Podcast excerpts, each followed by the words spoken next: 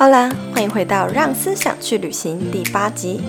你是属于会做事还是会做人的人呢？那你知道，其实，在职场上，会做人比会做事的人还要更吃香，工作起来也更加轻松吗？今天就让 S 编来带大家一起检测你的职场人际体质，透过四个问题，带你了解该如何维持良好的人际关系哦。如果你也想要及时参与每周三的直播节目，欢迎追踪我的粉砖。S 边的风格思维圈，期待你来我的直播里和我一起聊聊天哦！谢谢你的追踪，那我们就开始进入今天的话题吧。欢迎回到让思想去旅行。今天的话题呀、是，嗯、上次。现实动态跟大家分享的，就是很多粉丝一直问到的问题，就是会问说要怎么跟同事相处啊，然后一定要跟同事吃饭吗？或者是说一定要跟团购吗？难道就很多人会想说，跟同事之间的距离应该要怎么样拿捏？就是会想说，哦，可不可以公私分明啊？不要跟同事一起吃饭不行吗？就大家都会想要有一些就是自己的空间嘛。那之前，呃，如果你已经是老粉丝，基本上你应该有看过我有一篇文章，叫做就是呃分析职场上最常见的呃几种主管嘛。要跟大家分享一下哦，有来听讲座的朋友可以举个手或留言。就是就有听到我有其中一个故事是在讲说，我人生的第一份工作啊，竟然被主管叫进去办公室念。那你知道他念我什么吗？他居然念我说。哎，S B S B，，我觉得你很不合群呢。我就说，为什么你觉得我不合群？那是我人生第一次被主管叫去念哦，因为我那时候还是新鲜人。然后他就说，因为你都不跟大家一起买团购啊，大家开团购的时候你都没有加一，所以我觉得你很不合群。哎，听到的人，听到这里的人，有人因为没有一起团购，所以就被主管念吗？反正当下，因为我还是个新鲜人呢、啊，现在想起来都觉得超无言，好不好？就翻一个大白眼。嗯、当下呢，就是因为我还是新鲜人，所以就是我就还跟那个主管说：“对不起，对不起，抱歉，真的很抱歉，我下次会一起加一，一起团购。”然后走出那个办公室，我就开始想说：“嗯，我听错吗？这是怎样？就是为什么会我因为我没有一起团购，然后我就被念了呢？”那其实啊，这一类主管呢，他们其实都可以归类，被归类在社交型的主管。那接下来我会跟你们分享一个小粉丝他跟我讲的小故事。这类型的社交型主管，他们很在意什么？他们非常在意你有没有跟别人打成一片，甚至呢，他会很在意他邀你一起去吃饭，你有没有一起呀？或者是你有跟同事相处的融不融洽？他非常在意这些。这类型的主管还是有他的优点，也就是说，如果你跟他打好关系，然后他其实是很不藏私的，然后也很大方，甚至是呢，他也会跟你打成一片。那基本上他都希望他的员工跟他相处起来的模式是说，是那种诶，不止跟他谈公事，而且甚至是希望你还可以跟他聊私事。但是，但是恐怖的地方是什么？虽然呢，他们表面上啊都会笑笑，就是看起来好像很乐观啊，然后就是好像对每个人就是都打成一片，有没有？可是啊，他在心里哦都会偷偷的帮每个下属打分数。那他打分数的标准就是很奇怪，像你们一起团购或有有没有一起吃饭？所以呢，这时候就要提醒大家，一旦你发现你的上司啊是社交型的主管，所以我觉得基本上就算你不喜欢同事，或者是。呃，你也你很想要公私分明，你还是要稍微的装一下。那接下来直播后面会跟大家说有什么样的 people 这样。啊，我要来讲一下，有一个粉丝跟我说了他的小故事。那位粉丝呢，就是他在也是在一个很大很大的公司。呃，很大很大的企业里面上班，他的做事能力也很强。那不过他在就是他也很年轻啦，就是还没有呃，就是他的工作年资也差不多两三年而已这样。他还在试用期，就有一天呢就被主管找去是 找去也是找去被被找去念了，被找去小房间念了。那那个主管就跟他说：“哎，我发现呢，你好像都不会跟同事出去吃饭呢。”然后。觉得这样子很不 OK 啊，或者什么的，甚至还跟他讲说，而且啊，有些在我出差这几这一段时间，在我不在公司的这一段时间，有也有同事来跟我讲，就是你啊，在开会上的时候态度很差，怎么样怎么样，就是开始跟他说，诶，有人跟他咬耳根子。那我一听到这个故事，我完全吓到，我觉得我根本就是那个。根本就是算命先吧，就是他讲的这些情况，完全都跟我之前写的，这是呃如何学会向上管理，认识你的主管是哪一型的这个症状一样，就是完全跟社交型主管的症状一模一样。甚至呢，呃，这位主更严重的事情是什么？这一位主管呢，发现他中午吃饭都不跟同事出去，因为他比较想要保有自己的私人空间。那虽然他也在工作上非常的积极，很努力的做事，然后呃，很公私分明，但是呢，但是呢，主管就会还是。就跟他说：“你需不需要我介入啊？如果你在跟同事处不来的话，要不要我介入啊？”然后甚至主管也决定说要延长他的试用期，继续多多观察他。那我觉得这件事情就有一点严重，而且有一点点夸张了。他就是完完全全社交型主管，会依你就是跟人别人相处的如何的情况，以及你合不合群，或者是你好不好相处，来评断你这个人呢。那那位粉丝呢？刚刚不是说就是有同事跑去主管的耳边咬耳根子吗？是发生什么事呢？就是因为他在接的这一个专案，然后他发现，哎，这个工作上就是那个专案有一些细节啊没有理清楚，就是。呃，害他工作就是要拉东拉西，东凑西凑的。于是呢，他就拉了一个会议。那这个会议呢，包含就是这个专案的同事以及呃一个比较高的主管在里面。那他就在这会议上呢，告就是对着那些负负责这个呃负责细节的那些同事说：“哎，你什么东西什么东西没有完成，怎么样？”结果呢？那个同事就觉得他对他很不给他面子哦。虽然说这位粉丝他是为了工作好，所以拉了这个会议来告诉大家说，呃，诶，我觉得这里应该要列清楚啊，不然呢，我工作都要东凑西凑。可是，在对方的耳眼里就是什么？眼他眼里看到的是什么？他眼里其实看到的是，你才刚进公司，你拽什么拽？所以呢，这位啊。呃，细节没有处理好的那位同事就跑去跟这位粉丝的主管打小报告了，结果就害他呢试用期开始被用放大镜检视。那为什么这件事情会如此的重要呢？其实粉这位粉丝来一个问我的时候，他也是很怀疑，因为他觉得说这件事情有这么严重吗？我不过就是公事公办，但是有时候呃我在讲座上有分享一句话。就是很深刻一句话给大家，就是我觉得要先做好人，才有好的事可以做。这个在职场上，不管是在职场或者是创业，都是一样的。就是如果你今天很会做事，但是呢，你你就是可能太公事公办了，导致有一些呃同事就是对你眼红、嫉妒你，然后去。讲你的坏话，那这时候如果他是社交型主管，那更危险，因为社交型主管很听跟他比较好的呃下属的话。如果你跟他处得不来，他你跟他讲什么，他都其实不太听得进去。这时候就会害到你。如果你人没有做好，你就会开始只能分被分配到一些杂事，或者是嗯烂烂摊子可以做。所以这就是为什么我会说，先做好人才有好的事可以做。那当然，我觉得这个只是因为他很衰，就是遇到的主管是社交型主管。那偏偏呢，一般在大公司里面有社交型主管，通常是比较高阶的主管。那也有可能是因为。当了高阶主管之后，你不得不变得很社交，这也有可能。可是我遇过大部分比较高阶的主管，甚至是老板级的人物，他们都是属于社交型的，那他们耳根子就很软，就要特别小心。那其他在那篇文章有讲到啊，比如说力量型主管，他是注重效率，然后只看结果不看过程的主管。像我自己以前在当主管的时候，我就是属于力量型的，我根本就不想要管你在公司有没有交到朋友，或者是说你要不要跟别人吃饭，我才不 care。就是我只在乎你这个人的成效，还有你做出来的工作的结果，啊，还有那个数字有没有达到我的要求跟我的标准就好。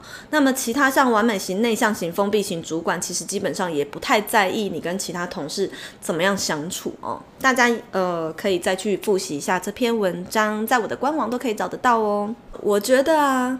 基本的人职场人际还是很重要的，那尤其是刚新进公司的新人，呃，一定要特别注意哦。这个时期是你最应该要经营人际关系的时候，因为你随时不知道你身边的人谁是狠角色。你刚进来这间公司，对大家都还不熟悉，所以你更要透过跟大家相处，然后来摸清楚他们的底，好不好？啊，废话！而且如果一开始你就被讨厌的话，后面就很难救回来喽。尤其呀、啊，是跟同部门的人哦，如果你能够同时经营人又把事情做好，就是一个最佳的状态。在初期你刚进来的时候，别人都会拿放大镜看你。如果你在这个时候过度的表现自己，你就很容易被老鸟排挤或者是打压。老鸟也会很恐慌啊，他就会开始对你有警觉性啊。人都是这样，就会觉得说，诶，这个家伙做事能力好像还不错，会不会把我取代了？那就会刻意的，就是不让你做重要的事，那就会导致你未来在这家公司可能。很难，就是因为被压住了，然后很难学到什么东西，或者是说他也比较不愿意教你，因为他就对你有防备心啦，他怕你比他还强，所以有能力的人呢、更要小心呃职场人际关系的部分。好，那我现在就要来开始问大家几个问题，来一起检查看看，看你是不是一个在职场上很会做人的人呢？第一个问题，我要问大家，你一个礼拜。会和同事呢一起吃几次午餐？哎，问题就是承接刚刚那个故事啊，来回答一下好不好？大家开始下方留言起来。我要跟你们讲，为什么跟同事共进午餐的时光很重要，尤其是在你是一个新人，然后刚进去这家公司，跟同事一起吃饭更重要，更重要。好，因为呢。呃，之所以重要，是因为你一开始的时候，你并不晓得你这这家公司谁是狠角色，你也不晓得说，呃，呃，谁的职位是什么，然后谁在这家公司扮演着什么样的角色，你不晓得大家的底呀、但是，午餐时间是你可以挖到最多情报的时候，这个这个时机很重要啊。诶，其实，在职场上啊，就很像玩 RPG 游戏。呃，搜集情报是一件非常非常重要的事情。那吃午餐呢、多半是大家卸下心防的时候。从吃午餐的话题，其实你也可以知道这家公司到底值不值得继续待下去。因为呢，我曾经啊，在之前那个电商品牌工作的时候，那我一进去啊，第一天其实就是跟主管一起吃饭。那我会发现说，主管跟同事都一直狂抱怨公司，狂抱怨老板，或者是他们讨论话题就在讲说谁谁谁又要离职了，谁谁谁又怎么样。才第一天上班的午餐时光，我就收集到这么多重要情报，诶，我就突然发现，哇，那这个公司应该很有问题，它的管理应该出了什么问题这样子。所以啊，如果大家边吃都边干掉公司，你就要特别小心哦，你要特别小心，然后啊。你还要试图的，诶，丢一些问题，然后去找出原因，或者是问他为什么，这个很重要。玉伟讲得很好，也不知道阵营的分布，因为啊。大的公司还会有派系之分哦，所以啊，这时候透过午餐的时间，你就会知道，诶，这个公司大概分有有什么阵营，然后你要站在哪一边哦，你应该要跟谁好，不应该跟谁好，甚至是公司有没有一些制度改革啊，你这些都要透过跟前辈、主管、同事吃饭吃午餐去挖才知道哦。所以呀，不要把跟同事吃午餐这件事情就是看得那么不自在。那我分享一下我自己好了，我自己呢，其实是呃，我会固定的分配，比如说一个礼拜我就空三天的时间跟同事吃饭，可能会有两天的时间是自己带便当或者是自己去吃，这个是第一个问题。我发现大家都很两极诶，然后熊熊说还是小菜菜的时候都可以听到超多，对，为什么你知道吗？因为。大家会觉得新人傻傻的啊，就会觉得新人很傻，然后比较单纯啊，比较对你没有防备心。此时你更可以听到一些很重要的事情啊。哦，你越资深，人家对你越防备啊。可是当你还是小菜菜的时候，大家就是很愿意跟你分享什么什么事情。然后第二个问题，想要问问大家。你是一个会和同事讲八卦的人吗？我我是觉得啦，在职场上最好是尽量做到，你不要去讲八卦，但是别人都来跟你爆卦，这个程度呢才是最高 level，好不好？这个才是最高招。昨天的 Q&A 就是有粉丝问到说，如果他明明就不想要讲八卦，可是老板一直跟他讲，那怎么办？那其实你要很开心诶，我觉得你应该要高为自己高兴，表示你是老板很信任的人，信任到老板要跟你讲八卦，然后你都不去讲，这个就表示你已经到了一个最高境界啊！我要跟你们说，但是呢，如果别人一直来跟你讲八卦，你千万不要去淌那个浑水哦，因为当你不说，然后别人跟你说的时候，你最好也是模棱两可的带过，就是听完呢、放在心里就好。比如就装傻说，哎，我不知道诶，我没有听说，就装傻，装傻可以帮你避掉很多不必要的麻烦。嗯，你也不用就是觉得说违背自己的良心啊或什么的，因为要想，这有时候是我们在职场上必须要开启的一个自我保护机制，该有的心防还是要有，千万要小心。你跟别人讲这些话，搞不好哪一天被拿去当做是就是拍马屁的 的的的一个把柄，怎么办呢？再来第三个，我想要问问大家，你觉得你跟主管的互动模式，是好还是坏呢？我以前呢，在墨西哥的时候，我的老板也是社交型的主管，那我也觉得就是跟他相处处起来不会有太大压力，也是互动非常良好。那当时也的确，因为社交型主管就是你跟他处得好的话，他绝对绝对会在你的工作上拉你一大把。就是你跟他相处得好，把握好社交型主管，其实你在这家公司真的会很吃香。好，那我就要来开始说了。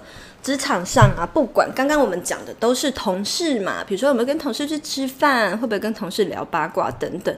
可是其实实际上呢，除了同事以外，最最最最最重要的 人际关系，当然还是主管啦。因为毕竟他手上，你的直属主管，他是一个手上握有能不能够帮你升职加薪的权利。尤其是如果这个公司更大，你更难就是跨越它去接触到最上面的老板的时候，你更要好好的经营你跟主管之间的关系哦。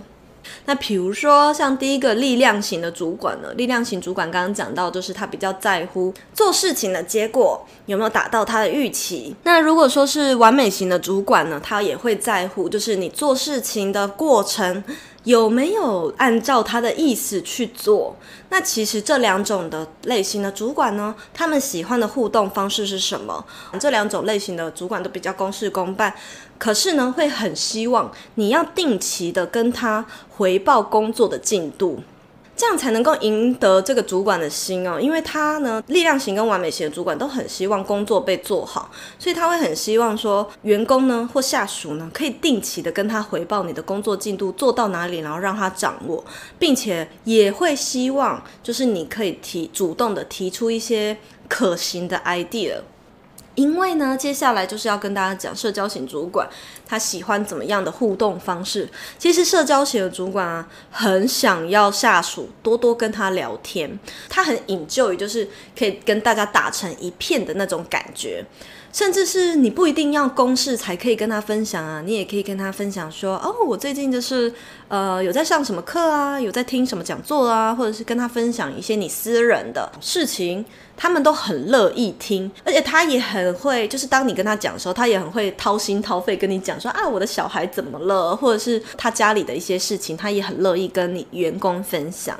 跟社交型主管呢，其实我觉得他们喜欢的不是私讯，他们很不喜欢 text 或者是写 email，他们都希望说你可以跟他当面多多聊天。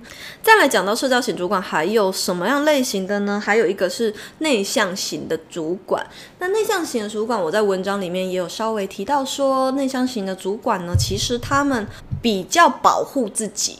然后比较不愿意分享他的资源给员工，所以他做事情很保守，很保守。所以他们倾向于喜欢下属主动多帮他做一点事，那或者是说在大家面前夸奖他，给他面子啊，捧他。内向型主管非常 enjoy 这件事。呃，跟内向型主管相处起来反而比较不会到那么困难，因为内向型主管呢，他们对员工都还不错，然后对他们也很客气，也很礼貌，甚至是呃，他们不太不是那种凶巴巴的哦，不会像一匹狼一样，好像要把你吃掉一样。所以其实跟他相处起来比较没有那么困难，加上呢，要让他开心也很简单，就是在大家面前夸奖他就好。所以其实我觉得内向型主管还蛮好搞定的。那封闭型的主管呢，就是他会希望你跟他保持一点距离。封闭型主管就是他平常都不跟大家讲话，然后就是自己比较高高在上。你会发现他的部门啊都很安静，就是很像停尸间的那种安静。他呢比较会像是。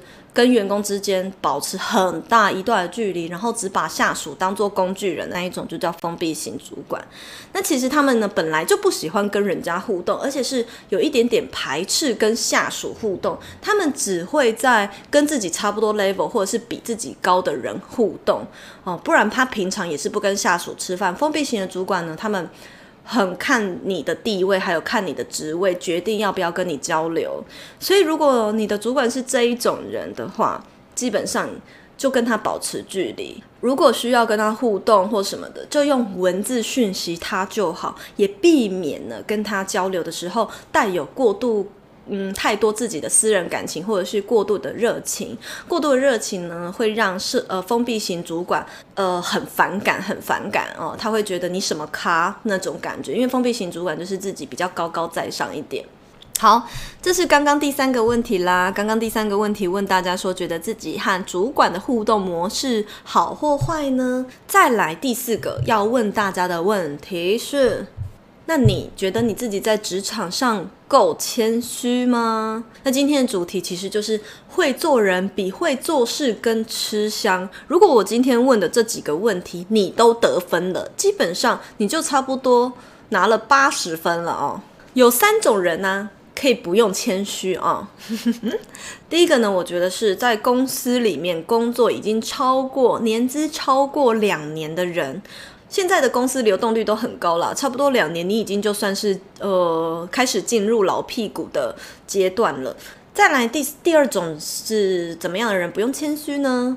第二种人就是你本来就是主管阶级的人，可是呢也有一点点危险啊，有一点点危险是什么？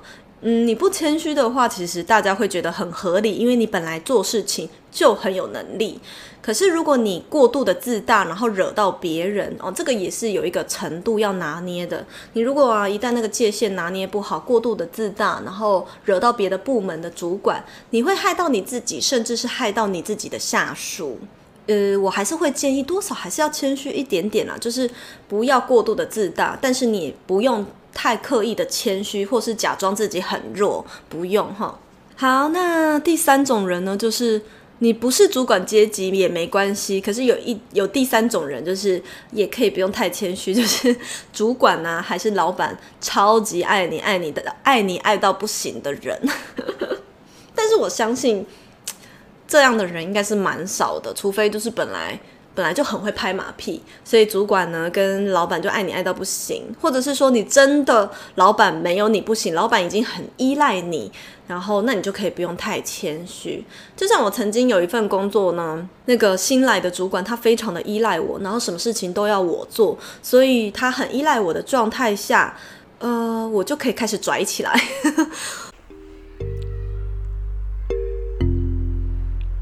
现在就让我们休息一下，进一段广告。在 iTunes 上收听的朋友，你们好，我是一个不怕惯老板的反骨女子，现在出来成立了自己的工作室，担任自媒体社群顾问，致力于帮助内容创作者被更多人看见。如果你也好奇，想了解更多关于我，欢迎追踪我的 IG，我的 IG 是 s 点 style 点 cycle，s 点 style 点 cycle。谢谢你的追踪，那我们就回到节目里继续收听吧。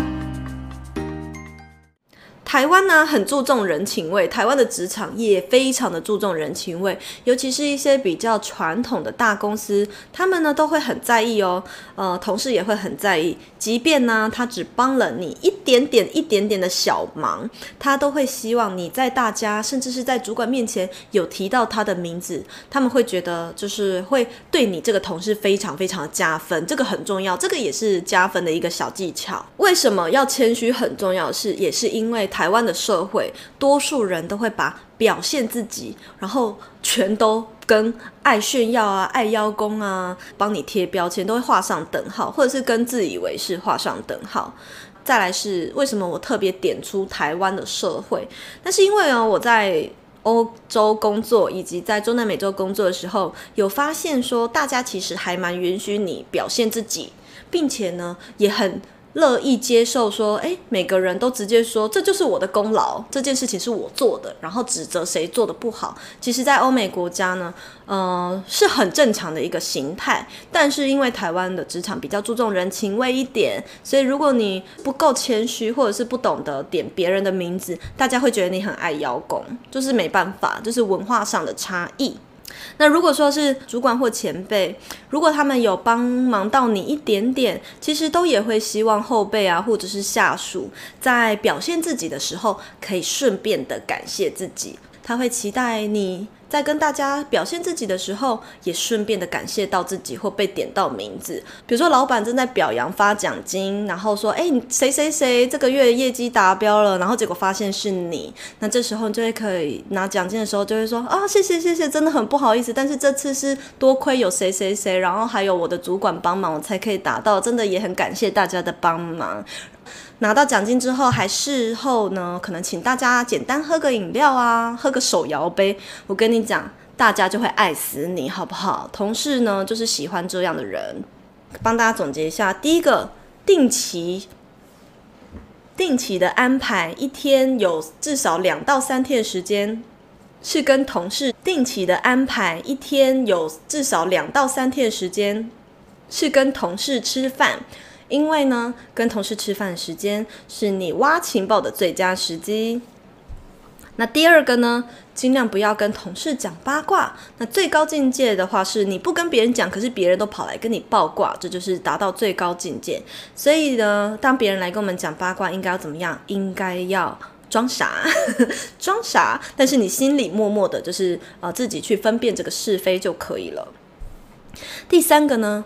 呃，和不同主管类型的互动模式就不一样。跟力量型的主管呢，你必须要适时的回报你自己的工作进度；跟完美型主管也是一样哦。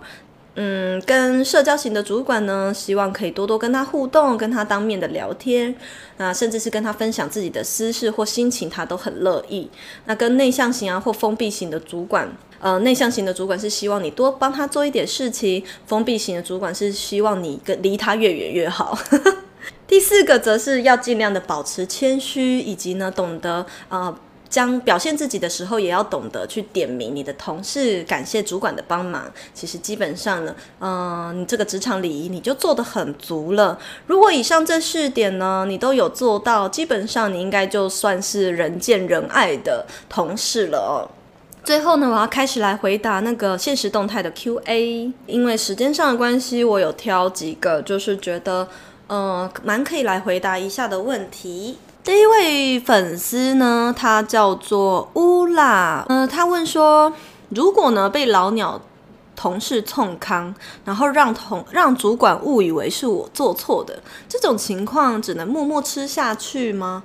要怎么样避免背黑锅？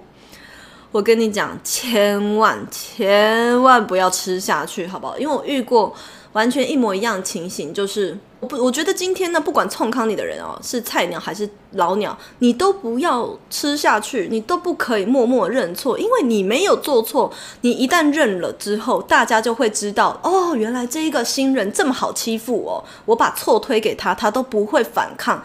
那以后你就有有得。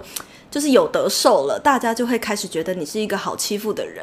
以后呢，他遇到什么麻烦、什么责任，就踢皮球踢到你那边去。这个一定不是你想要见到的，你也不想要承受，所以你千万不要默默吃下去。最好的解决办法也不要在大家的面前抓狂，说啊，那又不是我用的，不能够这样，不要在大家的面前。私底下私讯或写信约他，私讯他说：“诶，主管针对什么什么事情，其实我有一些，就是我有话想要跟你说，想要私底下跟你约个时间聊聊，不知道你什么时间方便，然后跟他解释。那你这个解释的过程不能一直说又不是我，又不是我，你不能够这样子，你要很有条理的去列出来，并且提出证据。所以提出证据这件事情也很重要哦，因为今天我不知道你的。”主管是哪一种类型？如果你的主管刚好是，呃，刚好是力量型或者是完美型的主管，他们都很重视证据这件事情。那如果是社交型的主管呢？你跟他装可怜会蛮有用的。社交型的主管很吃装可怜这一套。然后第二个问题是，呃，新同事是新主管的人，我好像被边缘了，该怎么办？我我跟你讲哦，我之前也遇过。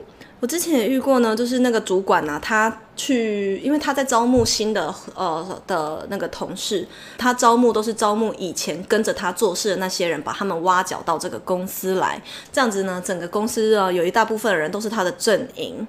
呃，被边缘的话，你要去想想看，从他周围的这些人，你可以从哪一个角度跟哪一个人比较好，打进他们的圈子。或者是说你不想要勉强自己打进这个圈子，那你要去思考，如果你不打进他们圈子，对你未来的呃职涯路途是不是会有影响？如果不打进他们的圈子，对你的未来职业路途有影响，那你就一定要想办法从这些人里面，从这些新同事里面找到一个方法打入这个圈子。那如果说你根本不想要违背良心，然后那我觉得你就要长期开始观察，当你呢没有跟这些没有打进他们的圈子，那你是否有机会在这个过程中跨越这些人，然后将你的表现，将你的好表现给。比较大的主管知道，嗯，还有另外一个方法哦，我自己也曾经遇过，因为一个公司里面一定分很多派系嘛。刚刚那个青椒洞有讲哦，就是呃，一个公司里面有不同的阵营，那这时候你也不一定要选择进入他的圈子啊。我以前是，如果我跟那个主管没有办法，就是很打进他的圈子，我会跨越他去跟比较大咖的主管跟他们打在一起。那这样的话对我其实也很有利，可是万一如果你真的没有管到，也没办法，那你可能就要长期观察下来，这件事情对你未来职业有没有影响？如果有影响，而且还开始已经有了被霸凌、被冲康的程度的时候，就是时候要手刀逃走了。最后一个问题，同事很八卦，一直问别人的事，然后自己都不讲。我只能告诉你要用装傻解决，好不好？那那我也可以分析一下为什么他不讲自己的事。这一类的人呢，通常他们都是带有目的性的去挖你的八卦，他故意一直挖，一直挖，一直挖，他就是要把你的事情看看有没有什么东西可以变成他的把柄，或者是变成以后他拍马屁用的工具，这样子。所以真的要小心。那这么聪明的人，废话，他当然不会跟你讲他的事情啊。因为他自己就是这样的人，所以他也会开始防备别人。那其实今天的问题也都回答到这里了。然后近期就是有问我说，就是为什么我在 FB 直播，然后也有在 IG 直播，我来跟大家讲一下为什么。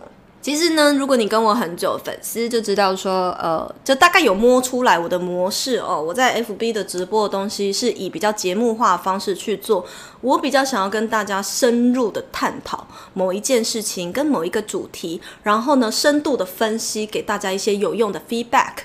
那比如说像今天就会深度探讨职场学，或者是像上次聊爸爸的故事，告诉你应该要怎么样，呃，成功的秘诀是什么？就是会深度的探讨一件事情，并且将这个呢有用的内容剪成精华的，嗯，剪成精华版，然后上到其他的平台，比如说像 Spotify 啊，或者是 iTunes。那 IG 的直播是起那个念头，是因为真的有太多私讯，然后或者是 QA，我觉得。很重要的问题，可是因为我我很忙啊，我也没有办法一一的回复，然后打字 打字跟做那个线动哦，也是很花时间哦。有时候打字都打到我觉得我是回复到手好酸哦，所以我就觉得说，呃，打字，那我还不如用嘴巴回答你比较快。所以之后可能就会固定每个礼拜玩一次 QA，然后而且发现说有一些粉丝他们问题是很雷同的，那透过直播呢，就也可以一次回答到很多人共同的问题。那就今天呢的直播就到这里喽，大家再见喽，可以说个拜拜。谢谢一直听完到最后的每一个你们，喜欢这类内容记得按下订阅追踪，都是支持我继续创作的动力来源哦。不要忘了脸书搜寻 S 编的风格思维圈，每周三晚间十点，让思想去旅行，准时在 FB 开播，有空记得来直播里和我聊聊天哦。那我们就下次见啦。拜拜。